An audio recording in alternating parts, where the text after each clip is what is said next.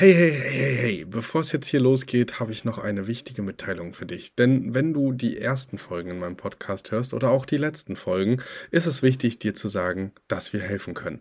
Wenn du also jetzt sagst, ey, ich möchte nicht ohne Begleitung starten oder oh, das ist vielleicht doch komplizierter als auf den ersten Blick gedacht, dann sei dir sicher, dir ist geholfen. Unten in den Show Notes findest du einen Bewerbungslink zu unserem Mentoring-Programm und da wirst du auch nochmal darüber aufgeklärt, was genau und wie das ganze Programm aussehen kann und wo du am besten starten solltest. Also zögere nicht und sicher dir jetzt ein erstes Gespräch für die Mentoring-Begleitung. Und jetzt ganz viel Spaß beim Hören.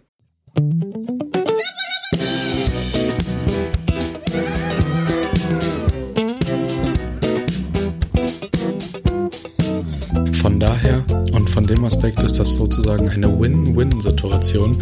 Und wenn man Airbnb als Hosting-Plattform auch noch mit reinnimmt, ist es sogar eine Win-Win-Win-Situation.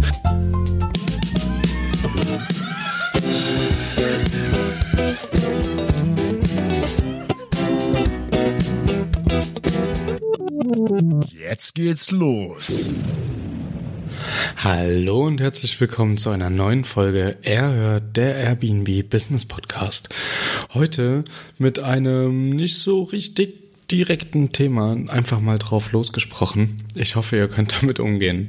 Genau, los geht's. Ich fange mal an. Ich habe ein paar Sachen auf der Liste, die mir super wichtig sind und auf denen ich ähm, oh, beziehungsweise mit denen ich auch noch auf Social Media arbeiten möchte als Themen. Und das sind Sachen wie Extra-Service und Nischenbildung auf jeden Fall.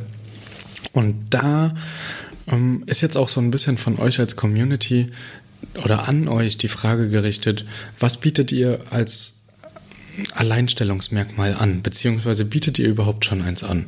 Habt ihr Probleme mit der Auslastung? Läuft alles nicht ganz so, wie ihr euch das vorstellt? Vielleicht könnte das dann der heilende Schritt sein in eine super Auslastung und in ein erfolgreiches Business. Das ist nämlich meine Erfahrung. Also in Leipzig gibt es noch nicht ganz, ganz so viel Konkurrenz, wie man sich das vielleicht in Berlin oder in anderen Großstädten oder Metropolen vorstellt. Aber es gibt schon durchaus sehr, sehr viele Wohnungen. Und wenn man mal durch die ganzen Wohnungen durchschaut und die verschiedenen Filter einsetzt, wird ganz schnell klar, die meisten erlauben keine Partys, die meisten erlauben keine Haustiere, und die meisten sind auch nicht für Kids geeignet. Da ich selber ein kleines Kind zu Hause habe und weiß, wie schwierig das ist, auch im Ausland eine Wohnung zu finden, die wirklich darauf vorbereitet ist, dass ein kleines Kind da ist, habe ich mir als meine Nische ausgesucht, dass ich eine voll und un, äh, rundumfängliche, nein, vollumfängliche, so rum, das ist das richtige Wort, eine vollumfängliche Baby- und Kinderausstattung vorweisen kann und auch dann schon vor Anreise präpariere. Also wenn jemand sagt, er möchte ein Kinderreisebett, kriegt er von mir ein Kinderreisebett. Wenn er sagt, er möchte nur eine Baby-Badewanne, dann gibt's halt nur die Babybadewanne. Wir haben aber so gut wie alles noch da, dadurch, dass Osmo selbst auch erst knapp zwei Jahre alt ist jetzt. Da ist das alles noch ein bisschen einfacher. Ansonsten ähm, haben wir letztens sogar den Vorfall gehabt, dass jemand mit Baby, mit kleinem Säugling kam und wir zufällig noch einen Kinderwagen hatten, den wir dann auch zur Verfügung stellen konnten, der perfekt war für einen kleinen Säugling. Und die Leute waren super zufrieden. So, die waren echt happy. Und das ist so ein bisschen, falls meine Auslastung mal nicht stimmt oder so, dann hebe ich das immer ein bisschen hervor, dass die Leute das bei den Suchergebnissen direkt finden oder dass sie Beispielbilder haben, wo man einfach gut erkennen kann, okay, hier wohnt ein Kind oder hier könnte ein Kind mitkommen. Das so ein bisschen dazu. Jetzt habe ich schon ein paar andere Nischen angesprochen, beispielsweise die Haustiernische, die Party-Location-Nische. Dann gibt es natürlich auch eine Großgruppen-Nische. Also wenn du acht oder mehr Leute beherbergen kannst, bist du auf jeden Fall eine Nische. Zumindest in Leipzig und in anderen Städten, in denen ich bis jetzt mal so ein bisschen geschaut habe. Da ist es immer super schwierig für größere Gruppen Wohnungen zu finden. Und ich muss aber sagen, ich selbst fahre jetzt auch am Wochenende wieder auf eine Workation. Und es ist super cool, wenn du deine eigene Küche und deine Wohnung hast, in der du dich so frei bewegen kannst und dort halt, ohne dass du gezwungen bist, dich in der Hotellobby zu treffen oder sonst irgendwo, deine Besprechungen abhalten kannst. Und dann ist es natürlich umso cooler, wenn du auch noch einen Rückzugsort hast, wo du dann halt nicht mit fünf, sechs Leuten in einem Zimmer schlafen musst. Deswegen ist das für mich auch eine sehr, sehr wertvolle Nische, die ich selber tatsächlich auch öfter nutze und davon auch immer wieder zu hören bekomme, dass viele andere sie nutzen. So, das so ein bisschen zu Nischen an sich. Es gibt auch noch, das fand ich letztens auch sehr, sehr spannend, das Listing gucke ich auch mal, dass ich euch das verlinke. Das ist ein Airbnb-Host, äh, der sich gedacht hat, er macht in Tschechien eine Wohnung auf und da gibt es das Kings, das ist ein Spielcasino, ein Live-Poker-Standort, wo ganz, ganz viele Menschen nach Tschechien kommen, nur wegen des äh, Casinos des Spielens willen sozusagen. Und er hat seine Wohnung extra so konzipiert, dass sie halt dieses Thema Casino explizit aufgreift und das in der Wohnung einfach einen super Fokus hat. Und genau, er bietet zum Beispiel auch mit einen extra Shuttle an zu diesem Casino, und das ist natürlich auch eine coole Nische. Also wenn man sowas hat, einen Erlebnispark oder sonst irgendwas, wo man dann nochmal mit extra Aktionen, weiß ich nicht, mit Rabattcodes oder sonst irgendwie diesen Aufenthalt hervorheben kann und sagen kann, hey, kommt vorbei und kommt nur deswegen vorbei. Also diese genau diese Nische und auf diese Nische halt explizit eingehen.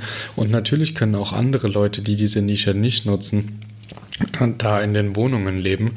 Aber es bietet sich einfach an, solche Nischen, wenn man die Möglichkeit dazu hat, auch zu nutzen und sie ganz bewusst zu nutzen und sich auch auf dieses Klientel einzustellen. Genau. Dann gibt's natürlich aber auch noch Sachen, die nischig sind. Das sind solche Sachen wie so ein Extra-Service. Zum Beispiel der Shuttle-Service vom Hotel. Da sparen die Leute dann wahrscheinlich hohe Taxigebühren und man kann das einfach ein bisschen günstiger anbieten aber auch, wie ich das schon mal in einer Folge erwähnt habe, die Gepäcklagerung bei Pendlern. Oder ein Skipass im Skigebiet, dass der bereits irgendwie vergünstigt angeboten werden kann oder schon dabei ist. Oder wenn man gerade auch nochmal bei Skigebieten bleibt, dass man sagt, okay, eine Grundausstattung. Also Skischuhe und Skier oder ein Snowboard oder ein Schlitten zum Rodeln oder irgendwie solche Sachen. In der Stadt bieten sich Fahrräder super an zum Stadterkunden. Ja, und da kann man ganz kreativ sein. Ähm, das, äh, da gibt's auf jeden Fall genug Möglichkeiten, wie man den Leuten das Erlebnis noch abrunden kann. Und ich finde diesen Gedanken super spannend, da sich mal reinzudenken und zu überlegen, wie könnte ich den Gästen einen unvergesslichen Aufenthalt in meiner Wohnung ermöglichen und es gleichzeitig so nutzen und mir zunutze machen, dass meine Auslastung so hoch ist, dass ich davon auch super profitiere. Von daher und von dem Aspekt ist das sozusagen eine Win-Win-Situation. Und wenn man Airbnb als Hosting-Plattform auch noch mit reinnimmt, ist es sogar eine Win-Win-Win-Situation.